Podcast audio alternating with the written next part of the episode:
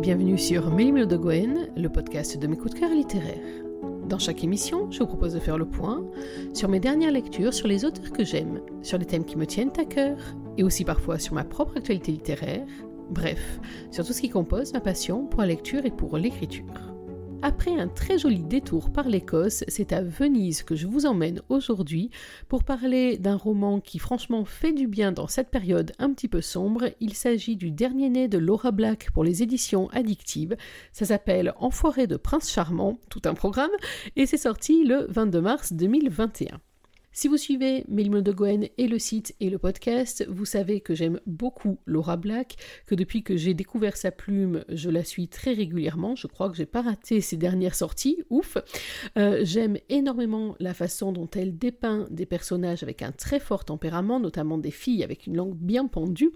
Euh, j'aime aussi beaucoup le fond de ces histoires qui sont toujours des fonds, alors sombres ou en tout cas avec des héros qui ont été blessés par la vie, que la vie n'a pas épargné.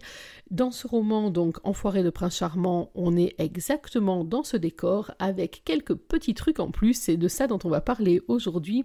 Enfoiré de Prince Charmant, c'est une comédie romantique où euh, on va beaucoup euh, sourire, voire rire carrément, où les cœurs vont être serrés autant.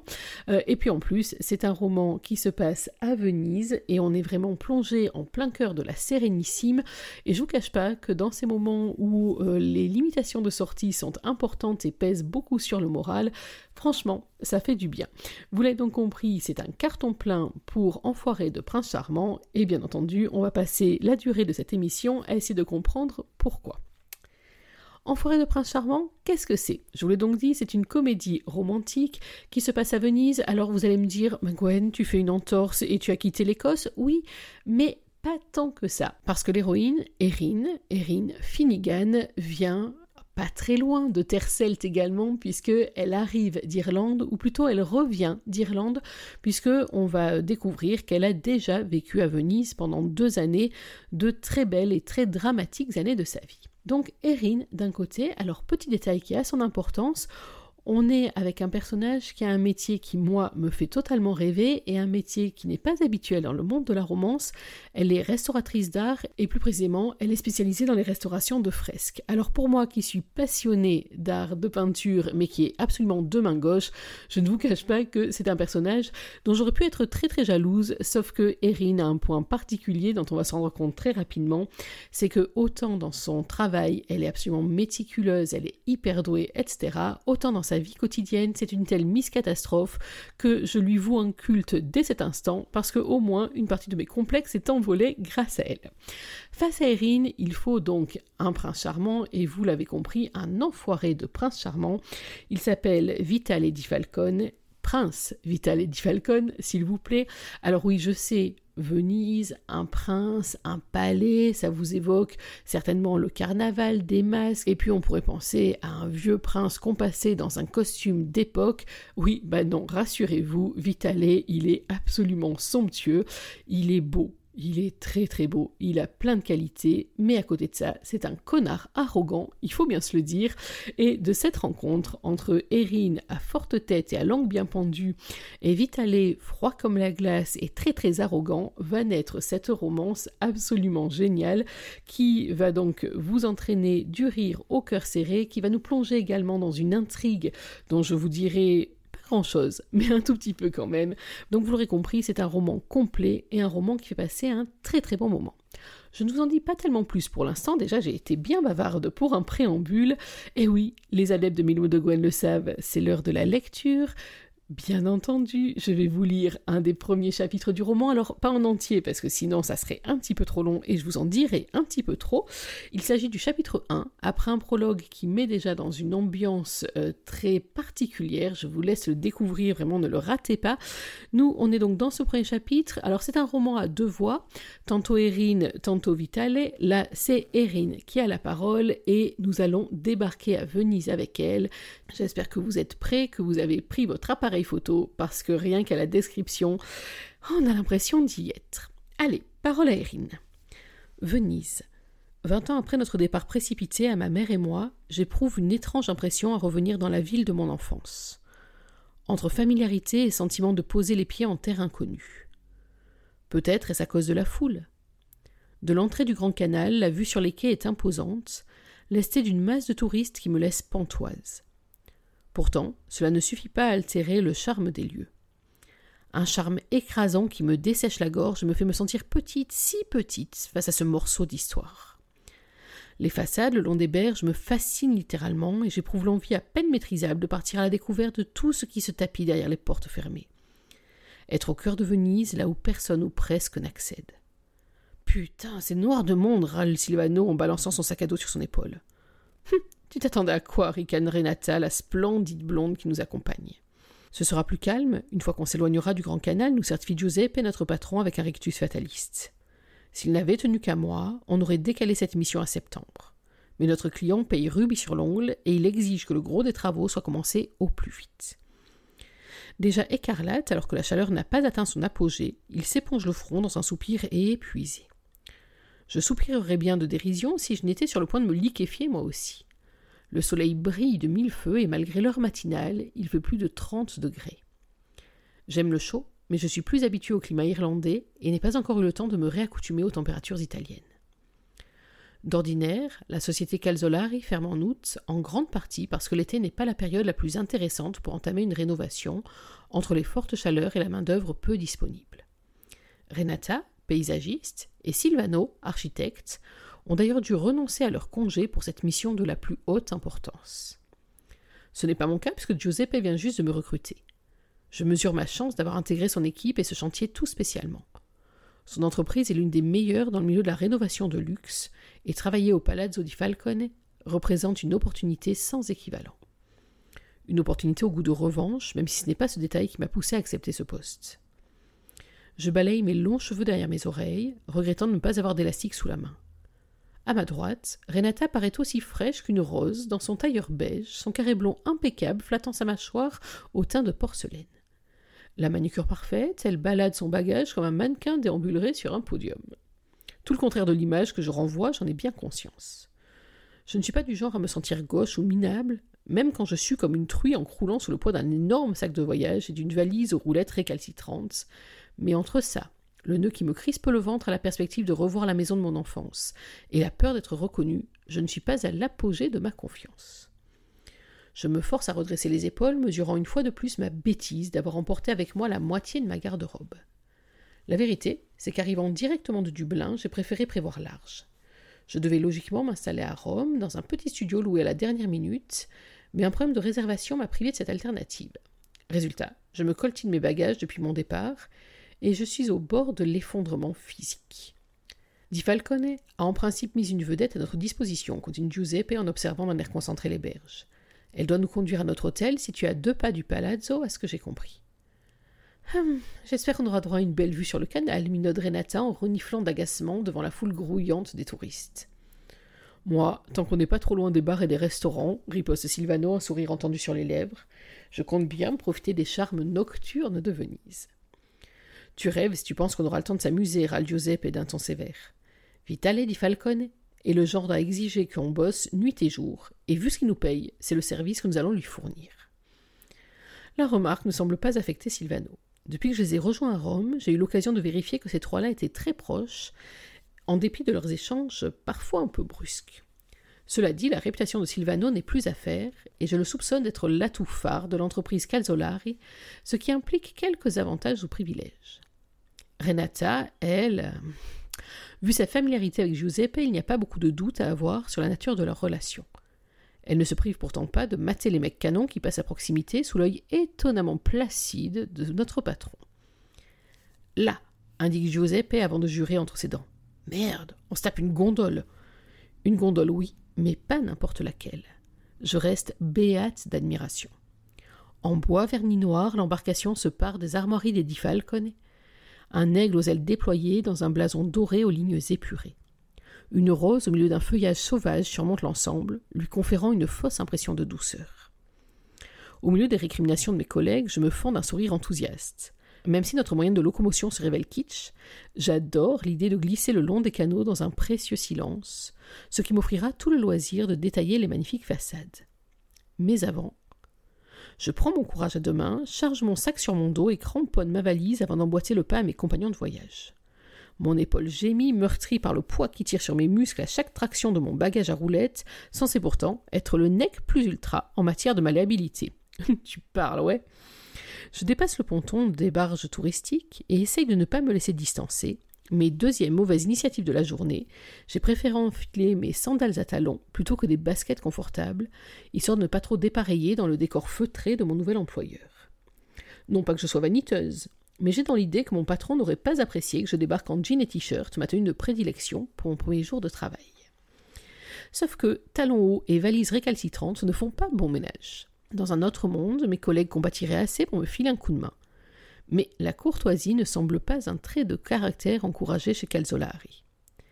C'est finalement un miracle que je parvienne à destination sans me tordre la cheville, un détail que ne paraît pas intégrer Giuseppe. Il me toise avec un certain agacement, sans avoir l'idée de me venir en aide lorsque je vacille d'épuisement. Renata et Silvano sont déjà installés à bord de notre gondole, occupés à sourire à leurs écrans de téléphone, multipliant les selfies. Dépêchez-vous, Erin, nous avons rendez-vous à midi avec notre client et il est hors de question que nous arrivions en retard. Sous son regard exaspéré, je monte sur la plateforme en me répétant que je suis au bout de mon calvaire et m'avance résolument vers notre embarcation. Je ne peux m'empêcher d'être irrité contre moi-même. Ce job, c'est une occasion en or de me faire un nom dans le métier sans me farder des années de tâches ingrates. Alors pas question que Giuseppe me voie comme un élément susceptible de perturber le bon déroulé de notre mission mais c'est sans compter sur ma langue parfois un peu trop bien pendue et ma maladresse légendaire. Si je suis capable de rénover avec la plus grande minutie une fresque ou une peinture mêlant gestes précis et œil de lynx, en dehors du domaine professionnel, je suis d'une gaucherie qui m'amène souvent à rougir, sans parler de me mettre dans une situation improbable. Le gondolier n'a pas le temps de me tendre la main. À l'instant où j'enjambe le rebord de notre bateau, emporté par le poids de ma valise, je trébuche en avant. Mes talons décident évidemment de se faire la malle, et ma cheville se tord dans l'autre sens, me faisant définitivement perdre l'équilibre. Je pousse un cri, pas tant à cause de la douleur que de la perspective logique de ce qui va suivre. Finir au fond du canal pour mon premier jour de travail, ce n'est pas exactement comme ça que j'avais envisagé les choses. Par chance, un homme surgit dans mon dos et m'entoure la taille d'un bras solide, au moment où je plonge vers l'avant. Dans son mouvement pour me ramener vers lui, il me bascule sur le côté.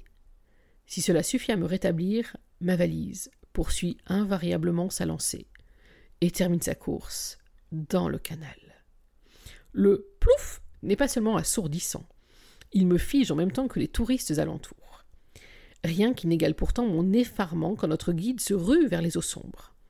Le mouvement brusque de son corps fait tanguer dangereusement la barque, assez pour arracher un cri à Renata, qui s'écroule sur un Silvano hilar. Nom de Dieu, grondai-je, tandis que Giuseppe lâche une bordée de jurons plus explicites. Désolé, signorina, m'assène le gondolier en se redressant, le sourire navré, le haut de sa chemise détrempé par sa tentative de sauvetage. Malgré mon envie soudaine de pleurer, ou de rire d'épuisement, je lui adresse un vague rictus de reconnaissance.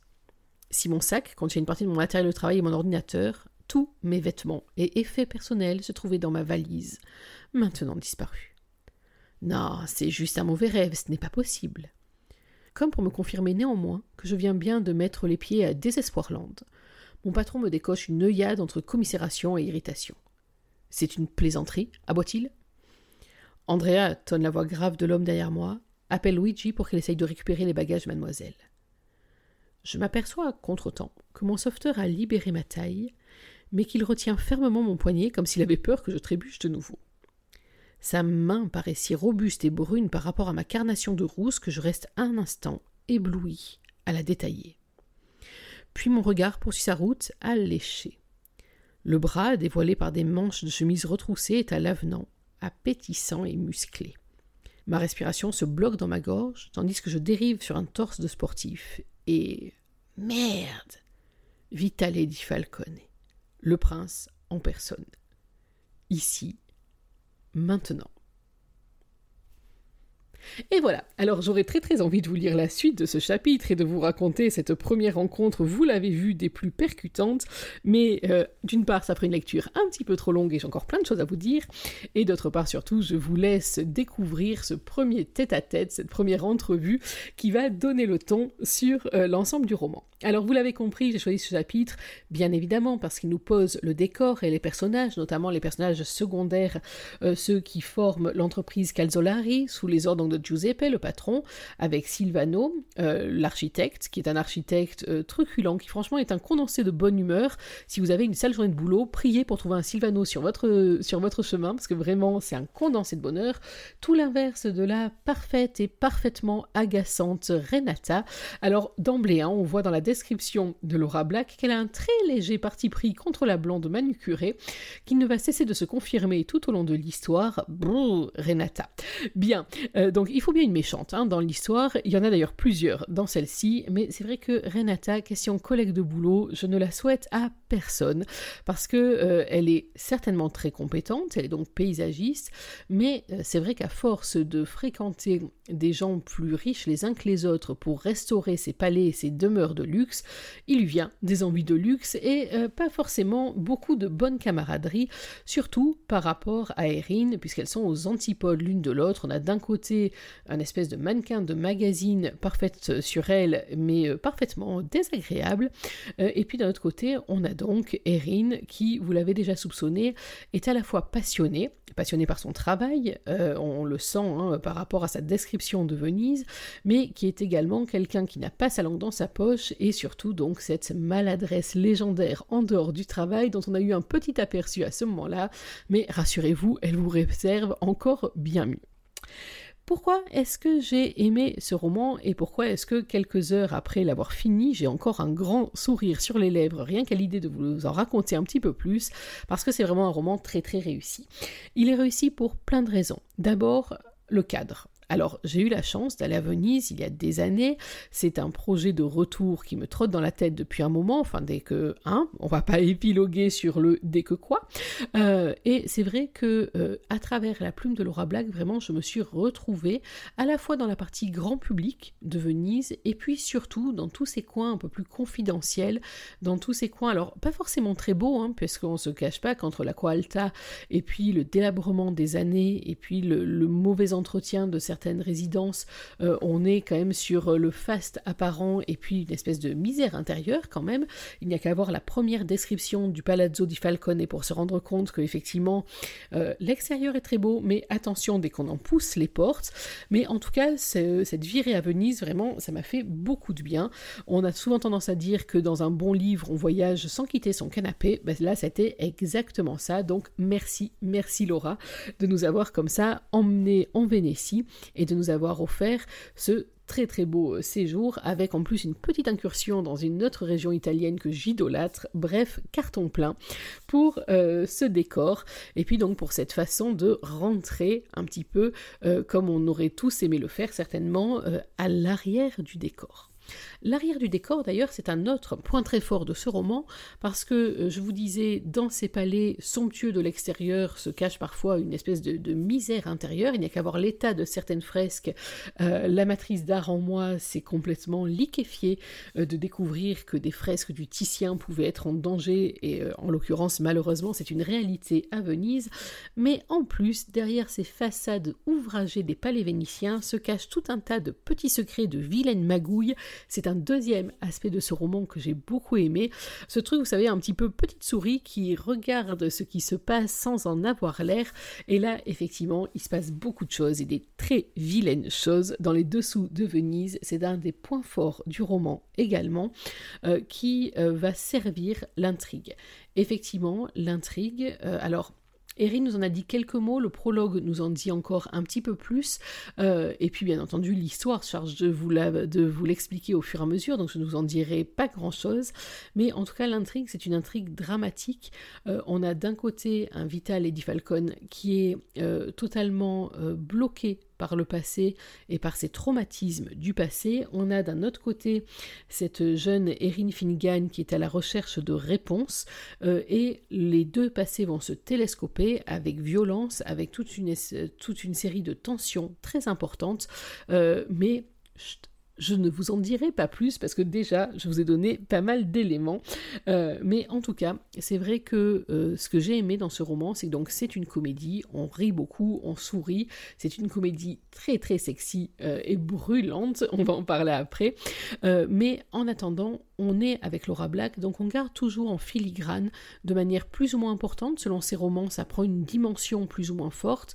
Là, on pourrait se dire que la dimension est relativement euh, plus faible pour euh, la partie intrigue et pour la partie lourde, mais en l'occurrence, si on lit un petit peu entre les lignes et si on se laisse prendre également par l'intrigue, on se rend compte que euh, c'est vraiment une histoire très forte sur les secrets, sur le sens du sacrifice, enfin sur tout un tas de choses que je vous invite vraiment à découvrir parce que ça donnera encore un petit plus à ce roman.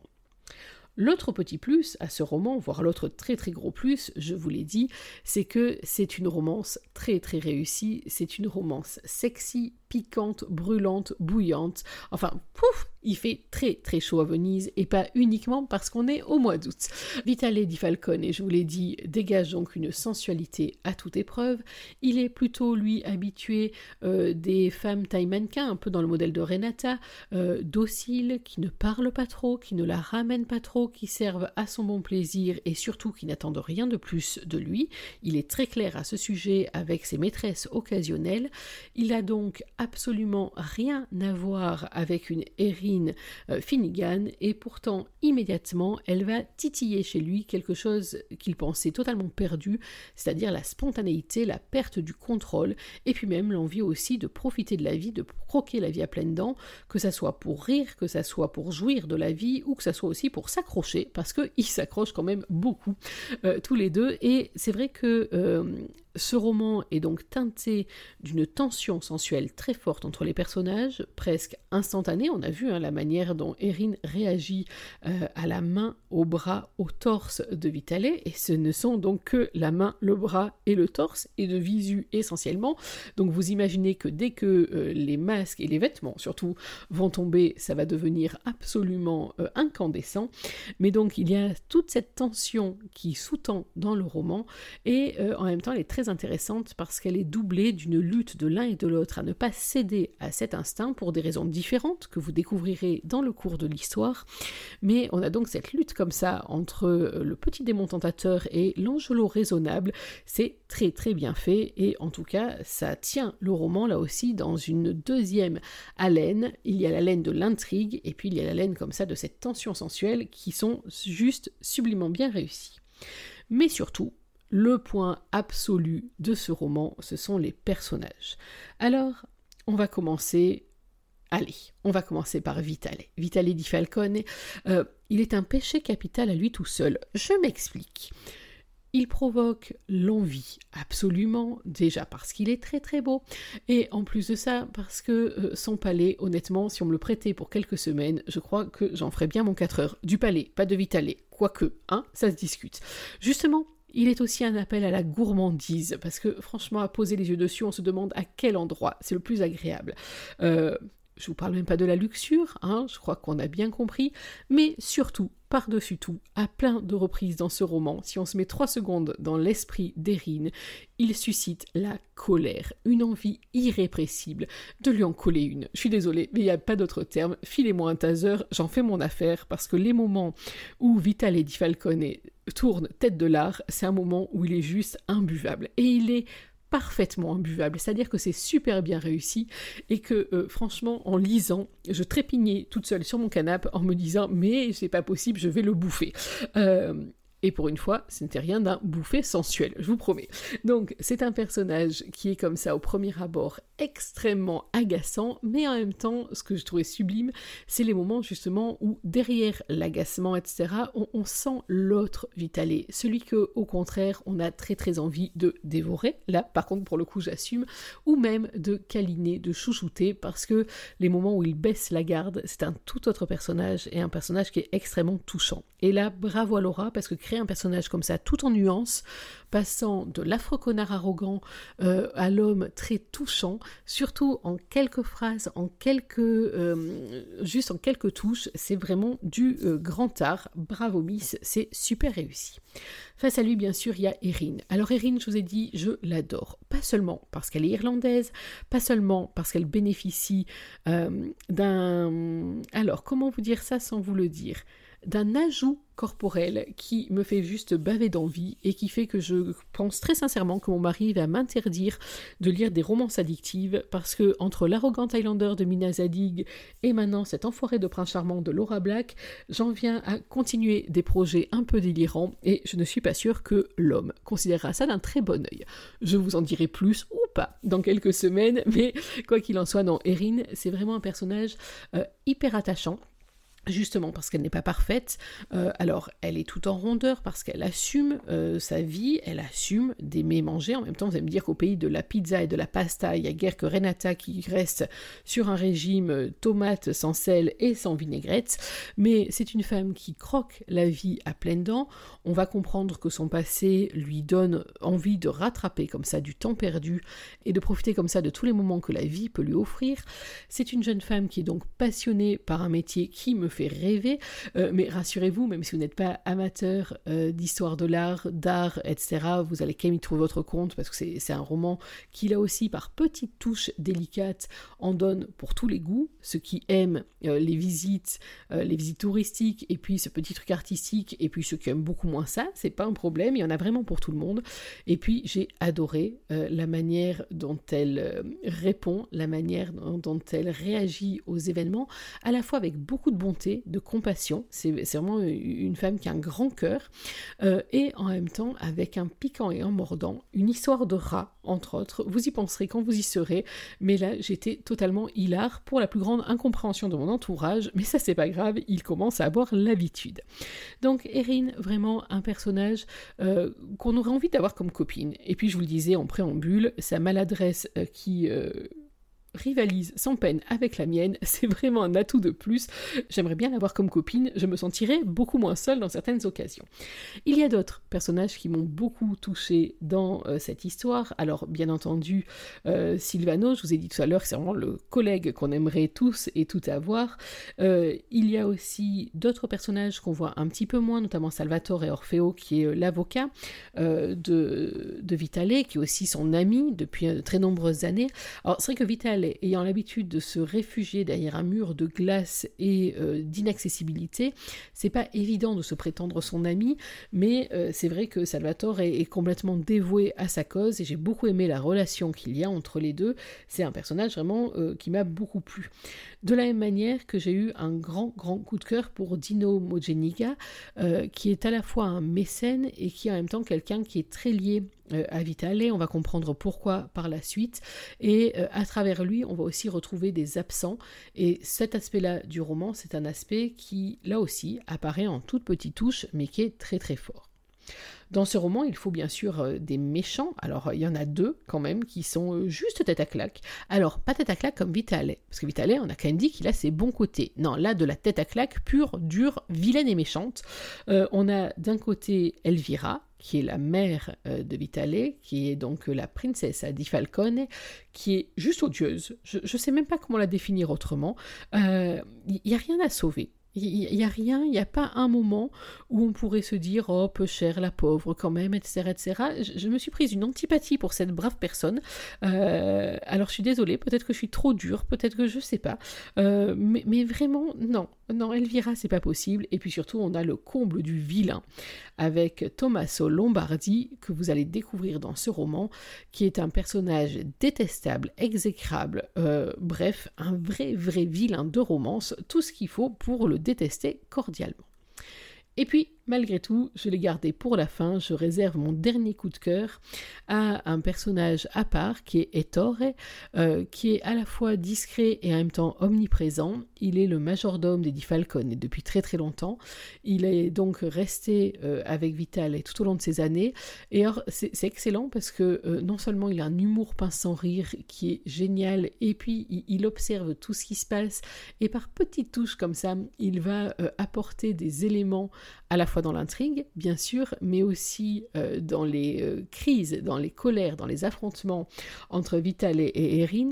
Euh, et, puis il y a sa manière d'appeler son patron qui est juste fabuleuse. Alors au premier abord, comme ça, on pourrait, comme Erin, se dire que c'est un majordome de presque 90 ans, que quand même c'est de l'exploitation, que c'est une autre période, une autre époque, la même qu'avec Mariposa, qui est celle qui est en charge d'une autre résidence euh, des Falcons. Mais en l'occurrence, c'est aussi un personnage d'une tendresse extrême. Et c'est vraiment euh, alors on m'avait dit hein, que Ettore était un des points forts de ce roman.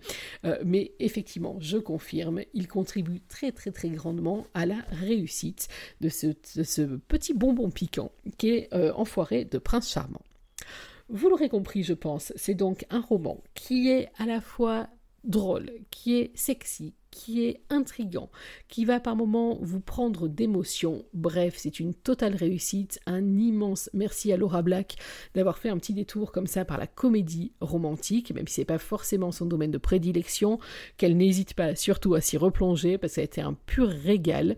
Il s'agissait donc de mon avis sur Enfoiré de Prince Charmant de Laura Black. C'est sorti le 22 mars 2021 aux éditions addictives et chez Milmo de Goen, on vous supplie de foncer sur ce titre. Voilà, il est temps pour moi de refermer cette émission. J'espère que vous avez pris autant de plaisir à la suivre que j'en ai pris à la composer.